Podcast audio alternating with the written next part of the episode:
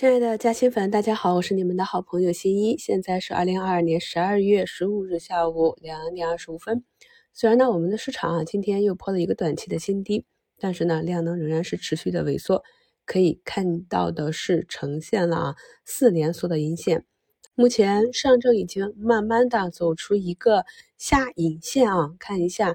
到收盘这半个小时能不能维持住？如果维持住的话呢，上证啊，今天加昨天啊，这个 K 线组合就形成了一个我们非常熟悉的 K 线组合了。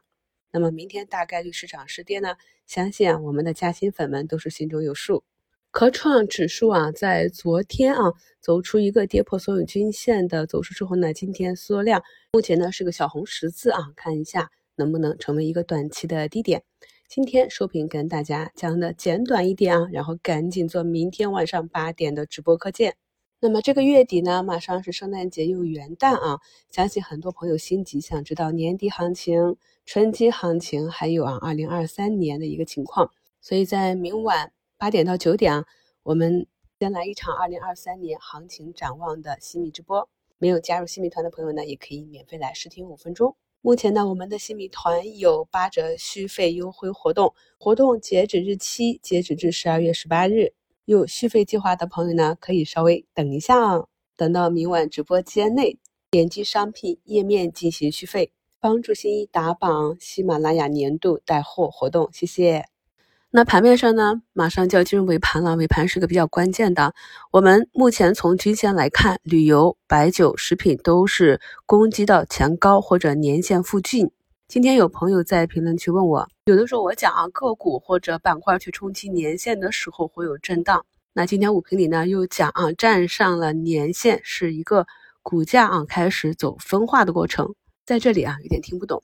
那我们一定要。注意 我每句话中的这个动词啊，一个是冲击年限，一个是站上年线。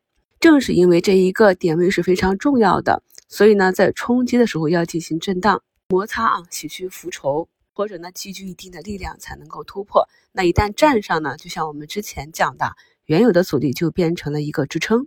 就像我们的上证啊，原来就是攻击三千一、三千一百点呢，始终是一个重压力位。当我们攻击上去之后啊，一口气突破到三千二。那么目前呢，指数回踩啊，三千一百五、三千一反而成了一个强有力的支撑位啊，成为了技术派的低吸位。我们节目中的知识点很多啊，朋友们如果不理解的话，不要着急啊，多听几遍或者留言，我们会反复的讲解啊。所以呢，在冲击关键点位的时候，震荡是大概率事件，震荡之后啊，消化完浮筹，再看一下。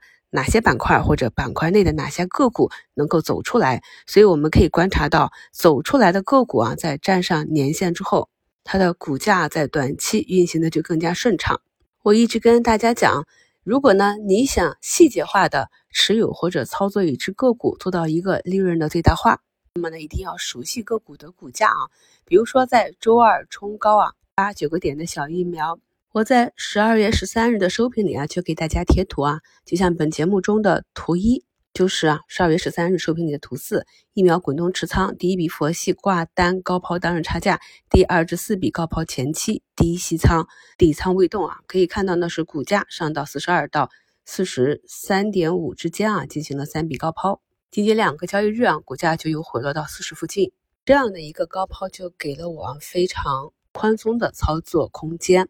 那么，当股价啊冲高回落之后，首先呢，我们要看一下这个回落是不是符合红肥绿瘦啊。再其次呢，看一下股价是因何而跌。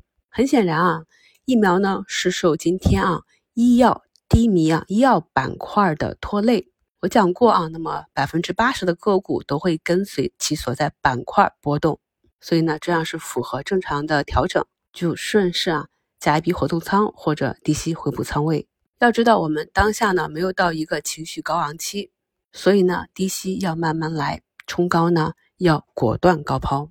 等到未来啊，也许在明年啊某一个时期，我们市场上情绪溢价高了，又回到了去年三季度，那么我会跟大家讲，低吸或者上车要果断，下车要慢慢来。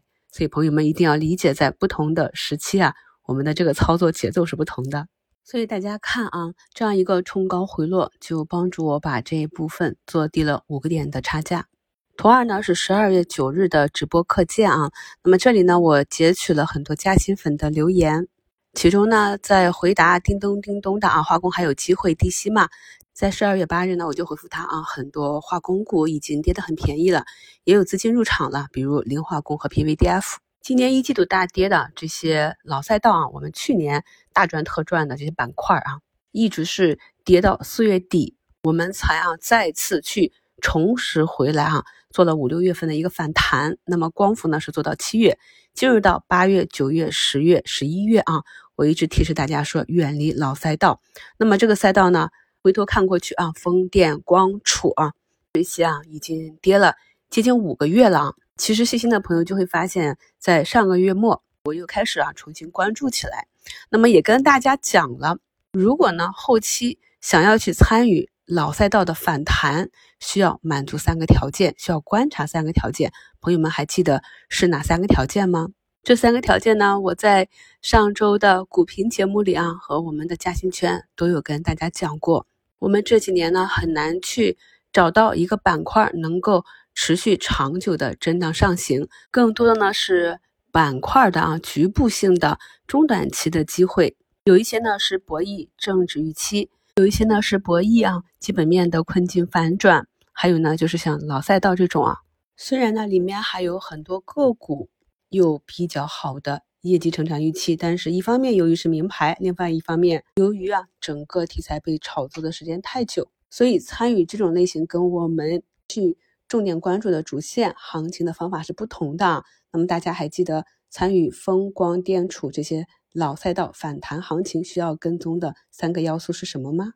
目前呢已经接近收盘啊。从板面上看呢，就是热门板块回调，而超跌板块反弹，再次演绎了一日游。很多近期的行情呢都是利好公布前有资金埋伏，公布利好当日资金兑现啊，这些呢就是短资。